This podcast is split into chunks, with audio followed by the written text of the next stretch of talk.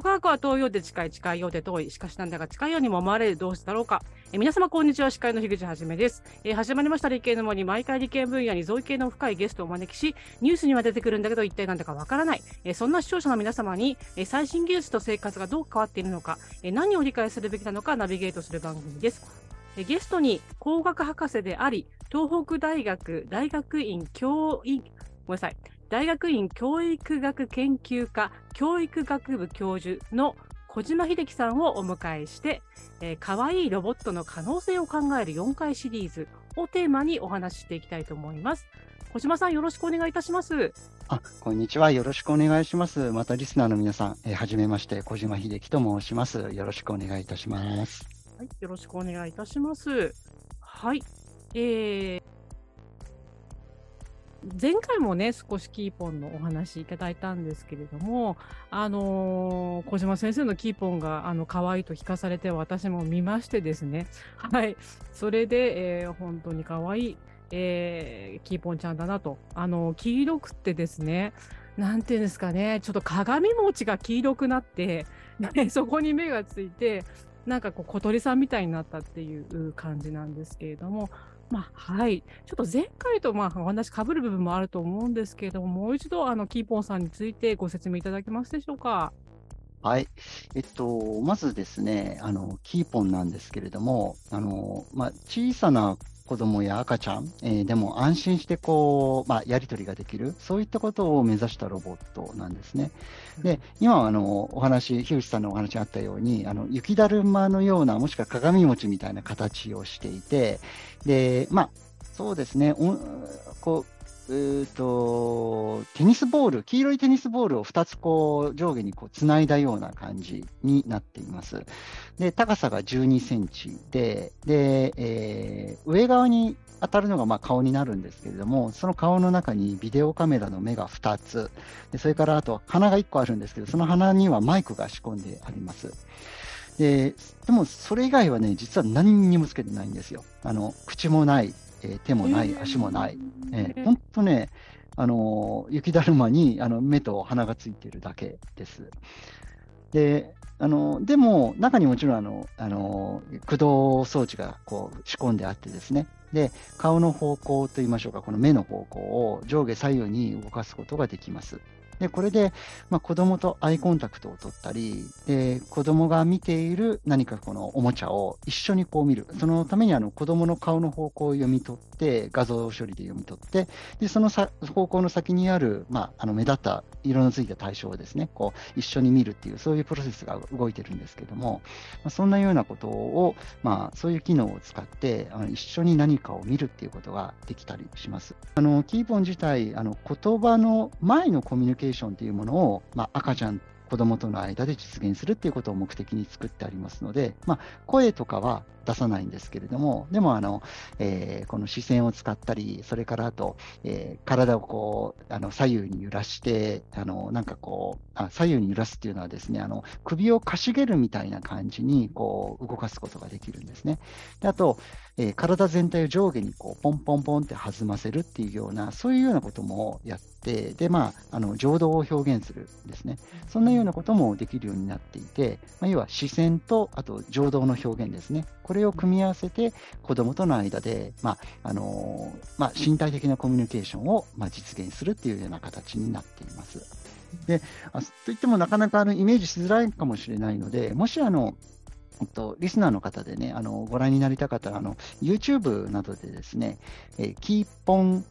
だけだとあれかな、キーポンスペースロボット。まあ、英語でね、英語っていうか、あるあのローマ字で KEEPON で、スペースロボットとかって検索していただくといっぱい出てくると思います、動画が。えー、小鳥ちゃんって言われたりね、うん、あと、ひよこちゃんって言われることが多多かったですかね、ひよこ型ロボット。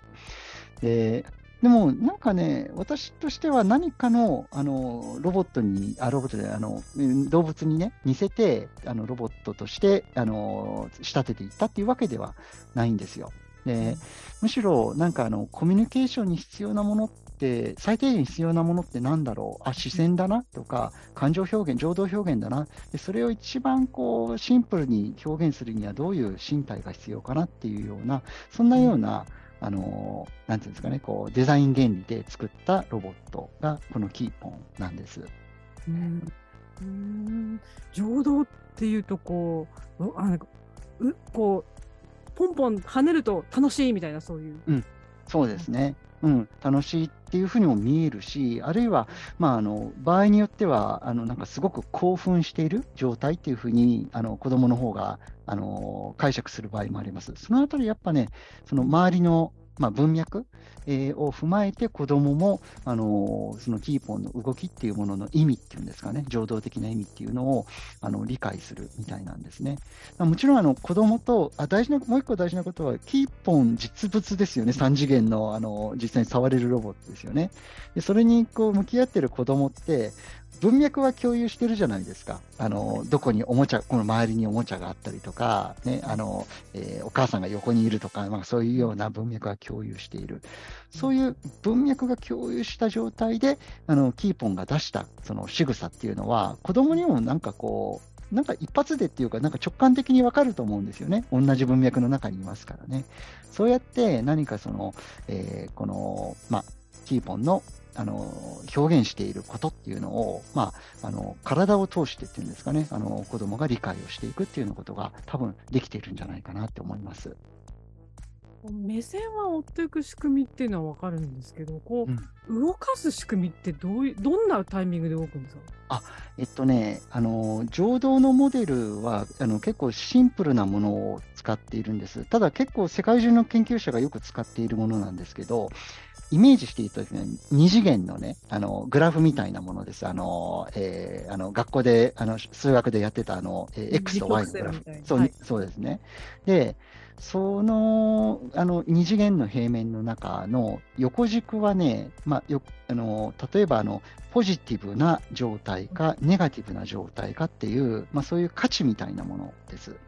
で、縦軸は興奮しているのか、それとも、まあ、なんていうのかな、こう、落ち着いて、もしくはこう、えー心がこう沈んでいるような状態ですかね。そういうような活動度みたいなものなんです。うんそのポジティブかネガティブかっていう情動的な判断と、それからそれをどういうふうに、あのどれぐらいのその活動度でそれを表現するのかっていうその、えー軸ですね。その2次元の平面の中で、大体私たちの感情、情動っていうのは、例えばの悲しさとか、怒りとか、楽しさとか、もしくは、なんだろう、こう、えー何かにこう夢中になっている状態とかね、大体そのえー二次元の、えー中のどっかの点としてね、こう表現することができるというふうに言われていまして、でそれと同じようなモデルをあのキーポンの中に持たせてあります。あの一応すべてオリジナルの,、まあ、あの私のデザインなんですけど、まあ、先ほどあのお話ししたその非言語コミュニケーションに必要な機能と形、形態っていうものに絞り込んで、で手とか口とかはあの足とか全部こう切り落としてい、そぎ落としていったんですね。で、まあ、よくミニマルデザイン、あの最小のデザインなんてよく言ったりもしています。でコミュニケーションのやっぱ成り立ちに不可欠なものって、やっぱなんか相手、コミュニケーション可能な相手として子供に、赤ちゃんに認識してもらうことじゃないですか。でまあ、例えばあの目が合う、アイコンタクトが取れることとか、なんか生き物らしい柔らかいこう体の動きをしているとかね、なんかそんなようななんかものっていうのが、まあ、そのそれを下支えしていると思うんですね。あの情動の表出なんですけどね、そのえー左右にかしげたり上下にあの弾ませるっていうね、その時って実は視線の方向ってほとんど変わんないんですよ。あのなので、子供から見ると、あ何ポンポンしてる、キーポンがね、ポンポンしてるのかな、上下に弾んでるのかなっていうのを、あのーあなるほど、今、キーポンが見ているものが、ね、に対しての感情なんだ、情動なんだっていうような形で、要は何かについての情動だっていう、情動表現なんだっていうのが、周りのその子供たちから見ても一発で分かるような形になっているんですね。ちなみにこの、まあ、キーポン、その言語以前のコミュニケーションについて読み解くっていう、ね、あの概念があったと思うんですけれども、なんかその、なんか改めてその子供とそのキーポンを向き合わせてみて、あこういうあの風に言語取得してるんだみたいなあの発見はありましたか、うん。あのー、まず、あの言語の、まあ、以前のやり取りっていうものがあのやっぱり大事になってきてでそこではやっぱ見つめ合えるっていうこととか、うん、あと、まあ、キーポンがキーポン自身も周りにあるこうおもちゃを自分でこう自発的に見見たりとかもするんですね、まあ、目立つものをこう視覚的に捉えて見るなんていうことができますので、そうすると、あこいつ、まあ、視線を持っているこいつっていうのが、あのあ意識があるんじゃないか。とかね、この子供から見てですよ、まあ、子供どこまでそういうのをこうあのげあんまり細かいところまでは子どもさんは言語化できないので、私たちも知る由ないんですけれども、私たちの,、まあ、あの見立て見立てというかあの、えー、予測としては、子どもの方もそのロボットが、まあ、なんか心を持っている、あるいは意識を持っているっていうふうに思えてからこそ、やっぱりこうつながりっていうものがしっかりこう作れて、でそのロボットとのやり取りを通して、まあ、言葉を出したり、言葉を学んだりっていうことが始まると思うんですね。ありがとうございます。トーク CM だとも続きます。あなたの動画をアップすると、企業からあなたに面接依頼が届きます。逆指名型就活サイトスタートライン TSE は鎌倉 FM を応援します自治体公的機関様のデジタルトランスフォーメーション小中学校のギガスクール構想の STEAM 教育導入をお手伝いいたします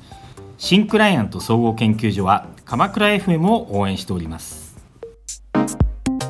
それではここから顧問のサイエンスライター富山かなえさんを交えた特訓になります。富山さん、今回は小島さんにどんなお話を掘り下げて話していただきましょうか？はい、こんにちは、富山かなりです。こんにちは。今回もね、もう話題今すごく迷ってるんですよね。前半の続きでもうちょっとこう詳しくお伺いしたいっていうところと、あとなんと今も現役で働いているキーポンがいらっしゃるということで、どっちの話から始めようかしらというところになっております。よろしくお願いします。よろしくお願いします。では、まずあの現在もキーポンさんは現役で研究をされているということで合ってるでしょうか？あはい、あのだいぶ老朽化してたりもするんですけれども、あの、はい、いろいろこう手を変え、品を変ええー、アップグレードをしてで、今も現役で使っています。まあ、研究の方向性は少しずつ変わってきているんですけれども、あの、はい、例えばですね、えっと、キーポンを、えっと、自閉症の子どもたちのいる施設に持って行って、でそこであの、まあえー、コミュニケーションのこう発達を支援するっていう、よりこう社会実装に近いようなね、そういうような研究に、はい、えー、使っていったりとか、であと、えー、そうですね、あのまあ、やっぱりあのやや私自身が文系にこう重心がこう寄ってきたっていうのもあるんですけれども、ま、そういうあの、えー、子どもとあのロボットとのやり取りを観察し、分析する中で、子どもの、まあ、内面の変化っていうんですかね、その発達プロセスそのものをよりこうあの、えー、詳細にこう解明していくっていう、そういうようなことでもあのいろいろ活用をあの今、深めているところです。自閉症の子どもたちって、まあ、例えばあのよく言われることですけど、目が合わないとかね、とか、いろいろあるんですけど、まあ、例えばあのキーポンってあのアイコンタクト取れるよっていうのが一つ売りなんですよね。でそのアイコンタクトって、まあ、自閉症の子が本当に不得意とするところ。でそれと、あと、えー、その子が見ているものをキーポンも一緒に見る、あるいはキーポンが見ているものをその子にも一緒に見てもらうっていうような、この一緒に何かを見るっていうのも、まあ、キーポンそ、それができるようにあの設計したものなんですけれども、自閉症のお子さんたちってそういう活動、まあ、あの心理学的には共同注意って言ったりするんですが、注意を共同するという意味でね、そういったのがすごく不得意で、まあ、それができないっていうことが、もしかしたら自閉症のお子さんたちがこうコミュニケーションがなかなかこううまくこう育っていかなかったり、あるいは他者に共感したり、他者にと、まあ、社会的なこうこう関係をこう作っていくっていうのが苦手っていうところの、まあ、こう原因になっているんじゃないかっていうふうにも言われているんです。あの自閉症のお子さんってあの人との関わりはやっぱりすごく苦手で人を怖がって人と目が合わないそういったことなんですけれどもあのキーポンとは結構友達になってくれるんですよ。あのえー、心を開いてくれるっていうとちょっと大げさかもしれないんですけれども。でどうもキーポンってその視線の方向とかねあと情動っていうのを、まあ、分かりやすく表現する出す。ね、でそのそういう身体性を持たせているわけなんですけど、そうやってデザインしてきたわけなんですけれども、それがもしかしたらあの自閉症の子どもたちにはすごく合ってたんじゃないか。自閉症の子どもたちが生身の人間っていうのはちょっとこうわけわかんねえっていう感じでこうどうしてもこう拒絶してしまうんですけどそれは生身の人間って考えてみるとすごい複雑ですよね。あの顔の上に表情筋がいっぱいあって、まあ、あのアクションユニットアクションユニットなんていう名前で言ってるあの研究者も大勢いますけど、まあ、そういうなんかものすごくたくさんこうたくさんのパラメーターが同時にこう動いているようなものっていうのが人間だと思うんですよね。でもそこから私たちってあのあ怒ってるなとか楽しんでるなとかって割とこうバクッとしたものをこう捉えて関わるんですけれども自閉症のお子さんってそれがうまくいってないんじゃないか。で逆にキーポンと出会った自閉症のお子さんたちっていうのは、キーポンが分かりやすくその情動とか視線とかそういうのを出すもんだから、あれ、なんか分かりやすいっていうか、なんかつながれるっていうことに、やっぱ気づいて、自閉症のお子さんが。で、あなんか誰かと遊ぶことってこんなに楽しいんだっていうような、まあ、その誰かっていうのは、この場合、キーポンなんですけどね、キーポンとやり取りすることってすごい楽しいんだっていうことを、まあ、経験してもらう、分かってもらう、気づいてもらう、そんなようなことがあのできできたっていうね、そういうようなあの研究だったあの自閉症のお子さんって、他の子と遊ぶっていうのがすごく苦手な苦手なんで、あんまりこう他の子と遊んでいる、遊んだ経験っていうのはないみたいなんですよ。むしろミニカート遊ぶとか、積み木と遊ぶ方が、やっぱこう安心して遊ぶ、まあ、あの取り組めるんですよね。でもそんな自閉症のお子さんに、あの自分以外の、まあ、まあ、キーポンっていうのが何かなのか、誰かなのかっていうのはまた、ね、いろいろこう、えー、深い問題あるんですけども、でもその誰かっぽいキーポンっていうものと、こう、つながりを作って一緒に遊ぶっていう経験っていうのは、やっぱなんかその子の、あの、その後のね、あの発達、特に社会性の発達には、すごくなんかポジティブに効いてくるんじゃないかなっていうふうに思っています。あの確かにあの竹中直人さんの芸で笑いながら怒る人とかって あれ大人が見ると確かにバカバカしいというかまあ上器用によくやっていてでバカバカしい面白いことなんだけど子供時代に見た時は恐怖でしかないし意味が文脈がわからないともう本当に逃げる以外の選択肢がないみたいなギャグだなと思うんですよね。でつまりその自閉症のお子さんたちの取り囲まれてる日常の人々みんながあんな風な存在だって思ったらそりゃ外にも出たくないしあまり知らない人と関わらないように身を守らなきゃって思ってしまうかもしれないっていうのを想像するとあのキーポンさんのシンプルってキーポン嘘つかない絶対てか嘘つけないっていうこれは嘘がつけない存在だっていうことがなんかいいいいことなんだなっていうふうにあの理解をしました。うん、はい、そうですね。あの多分自閉症のお子さんから見たこの周りの人たちってあの火星人みたいに見えてたりするのかもしれないですね。何考えてんだか分かんない、何するか分かんないみたいなね。そんな中でもしかしたらキーポンっていうのが、まあ、分かりやすいっていう意味で、あのなんかこう島のようにね、あのポコッとこうえ取り付く島みたいにこうあの見えたの見えてくるのかもしれないですね。でその可愛いからつながってあの質問があるんですが、よろしいですか？はいはいはい。こう世間ではこう理工系に進む女子の学生の割合が低い、全然伸びない、特別枠作んなきゃとかいろいろやってますけれども、あの先生がこう受け持たれている可愛いいロボットやっているところってあの女子の学生の割合が一般平均と比べて実は多めだったりとかそういう傾向などありますか？あえーとまあ、今ね、私自身あの、教育学部、教育学研究科にいるので、えっとね、64かそこらで、あの女の子の方が女子の方が多いです。あええ、そうなんですか。うんうんでね、東北大を全体的に見ると、あの教育と文学、教育学と文学は女子学生多い、多分女子学生の方が多い。で、経他にね、文系って経済と法学ってあるんですけど、あっちになるとね、野郎の方が多くなってきてつまんないんですけどね。で、情報網から入ると,、えー、と電通大の女子学生の割合は消費税の割合と一致するという情報が入っております。10%はい。その消費税が上がると女子学生が増えるっていう現象が起こっているそうです。じゃあ、もっと上げれば。もっと上げればもっと増えるかもしれない。なるほど。そうですか。そうなるとね、えっと、東北大の工学部はもう少し進んでいます。多分、女子学生の割合、あの、あの理学部とかあの工学部もあるんですけれども、もう少し、え多かったかな。3割に届いてないかもしれないけれども、それぐらい、えーいらっしゃいますね。あと、医学部になると、またね、女子、男子、あの半々ぐらいに近くなってくるみたいですね、医学部。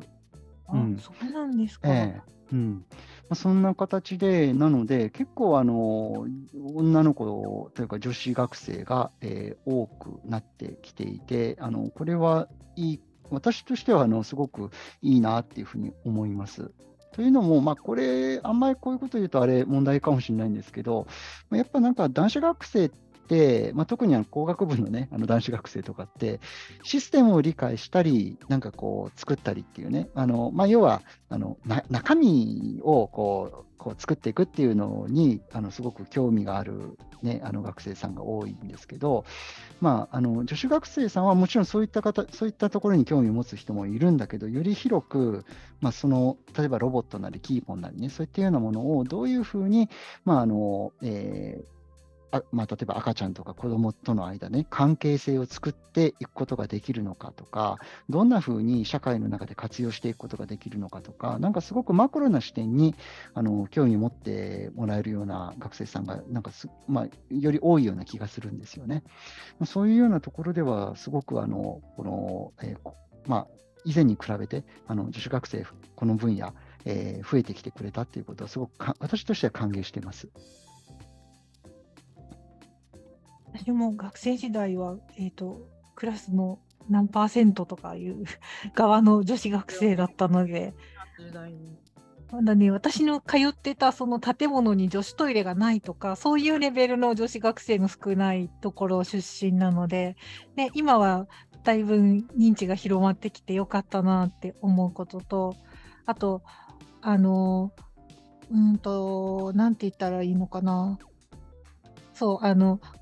これはあくまで生き物の平均として男の人の方が例えば力が強いとか体力があるとかそういうこうベースの違いがあるじゃないですか。で女子の方が重たいものが持てないとか硬いネジが回せないっていうのをハンデじゃなくって世の中にそういう人間がいるっていうサンプルに学生時代のうちから一緒になってプロジェクトを取り組んでおくとやっぱある程度そのいろんな人が同じ教室でなんか同じテーマを研究するとか勉強するっていう環境は必要だなと感じてます。物事を理解するときにこう細かい枝葉を取り払ってまずは大元の幹の部分からシンプルに勉強しましょうって習うし大体どんな科目でも習うときはそうやって勉強してきたと思うんですよね。なのにコミュニケーションだけいきなりわーって生身の人間が出てきてで学校なんかに行ったらいきなり同じ年の見たことない子供が何十人いるみたいな世界に放り込まれるってよく考えると勉強の順序おかしくないかなって今気がつきまして、ね、コミュニケーションもちゃんとシンプルなところから始めたらもうちょっとなんかやりうまくできるようになるとかもうちょっと自分の中での消化ができるようになるとかするのかなと思いました。ありがとうございました。ありがとうございました。というわけでエンディングです。はい、えー、キーポンのね、お話、まあ、あの、えー仕組みとかですね、いうのを、えーまあ、前半にお話しして、で、その後半で、まあ、どどうしてそういう仕組みなのか、それからあと自閉症、はい、の、えーお子さんにも使われている現役だよってお話と、まあ、あの女子学生のね、お話を伺ってきたわけなんですけれども、まあそうそう最初は何でしょうねあの単純な動き視線をのね動きで安心してコミュニケーションをこうね培うんでしょうけどなんか本当はなんだろう人間の魅力ってなんだかわからないところが魅力なんじゃないかとかは聞きながら思っておりました。はい、えー、富山さんいかがでしたでしょうか？はい私、あの、えっ、とね、本物の動いているキーポンさんとちょっとだけ会ったことがあるんですよ。いいでしょう？いいですねすごく。そう、あの、なんかね、最初は自分でスイッチ入れて、で、こう、初期動作をするので、まあ、おもちゃというか、ロボットというか、そういうオブジェクトっていう認識あるんですけど、ちょっとしてると、オブジェクトじゃなくって、なんか、だ、誰かみたい、キーポンさんっていう生き物みたいな感じが、立派な大人の私でもすごくするんですよね。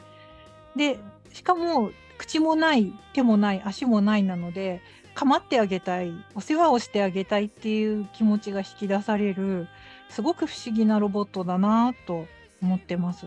ぜひ樋口くんにも本物のキーポンさんに会ってほしいなと思います。東北大学遊びに行きましょう行きましょう。ぜひぜひぜひ。あの季節もいいですし。う。といね。うことでね、はい、えー、小島先生いかがでしたでしょうか？はい、あのーまあ、キーポン、あのーまあ、もの